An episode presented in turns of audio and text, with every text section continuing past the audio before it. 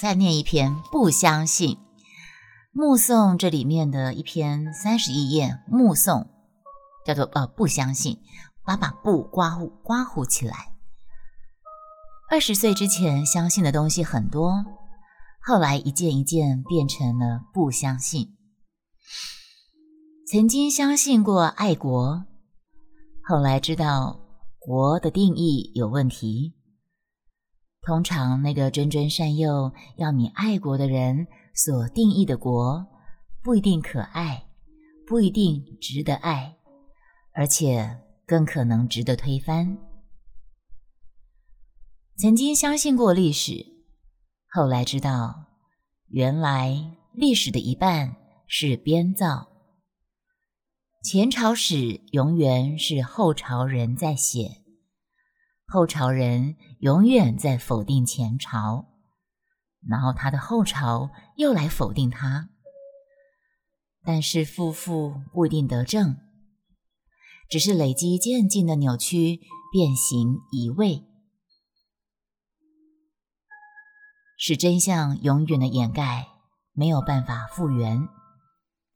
说不容轻史尽成灰，表达的正是不错。青史往往是要成灰的，指鹿为马也往往是可以得逞和胜利的。曾经相信过文明的力量，后来知道，原来人的无知和野蛮不因文明的进展而消失，只是愚昧跟野蛮有很多不同的面貌。淳朴的农民工人，深沉的知识分子。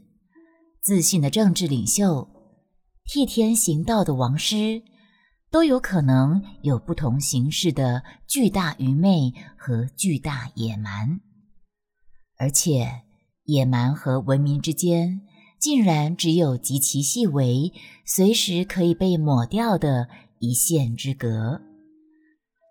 曾经相信过正义，后来知道，原来同时可以完全存在两种正义。而且彼此抵触，水火不容。选择其中其一，正义同时就意味着不正义。而且你绝对看不出来，某些人在某一个特定的时机热烈主张某一个特定的主义，其中是隐藏着深不可测的不正义。啊，某些人在某一个特定的时机热烈主张某一种特定的正义。其中是隐藏着深不可测的不正义。曾经相信过理想主义者，后来知道理想主义往往经不起权力的测试。一掌有权力，他或者变成当初自己誓死反对的邪恶，也或者他在现实的场域里不堪一击，一下就被弄权者拉下马来。完全没有机会去实现他的理想。理想主义要有品格，才能够不被权力腐化；理想主义要有能力，才能够将理想转化为实践。可是，理想主义者兼具品格跟能力者，极稀矣，非常少啊。曾经相信过爱情，你们相信过爱情吗？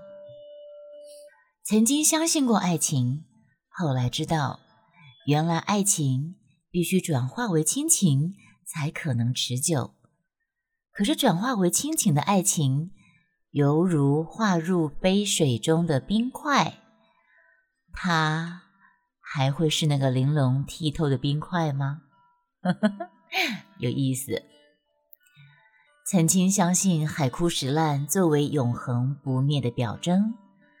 后来知道，原来海很容易枯，石很容易烂的，雨水很可能不再来，沧海不会再成桑田。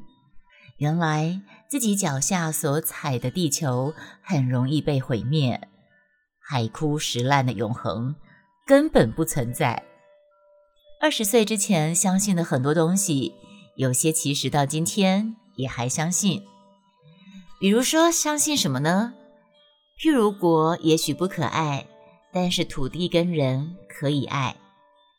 譬如历史也许不能信，但是对于真相的追求可以永无止境。譬如文明也许脆弱不堪，但是除文明之外，我们其实别无依靠。譬如正义也许极为可疑，但是在乎正义比不在乎来的安全。譬如理想主义者或许成就不了大事大业，但是没有他们，社会一定不一样。譬如爱情总是幻灭的多，但是萤火虫在夜里发光，从来就不是为了保持光。譬如海枯石烂的永恒也许不存在，但是如果一粒沙里有一个无穷的宇宙，一刹那里。想必也有一个不变不移的时间。那么，有没有什么是我二十岁以前不相信的，现在我却相信了呢？有的，不过都是些最平凡的老生常谈。我曾经不相信性格决定命运，我现在相信了。我曾经不相信色即是空，我现在相信了；曾经不相信船到桥头自然直，现在有点相信了；曾经不相信无法实证的事情，现在也还没有准备相信。但是有些无关实证的感觉，我明白了。譬如李叔同圆寂前最后的手书。君子之交，其淡如水；直向而求，咫尺千里。问于何事？阔而忘言。华枝春满，天心月圆。相信与不相信之间，令人沉吟。谢谢各位再度来到老文青的怀旧电台。嗯，这个是把直播间里面的。第二篇读的楼应台散文《不相信》，分享给大家。目送这本书是楼应台的最犀利的一支笔，也有最难以言尽的时候。继《孩子，你慢慢来》《亲爱的安德烈》之后，龙应台再推出思考生死大问的最新强作、最强新作《花枝春满，悲喜交集》。跨三代共读的人生之书，在怀旧老文青电台里面，我一向秉持着怀旧宗旨。这本书呢是出版在民国，出版在啊哪一年啊？看看，出版是二零零八年呢。对，所以也是蛮符合怀旧的主题。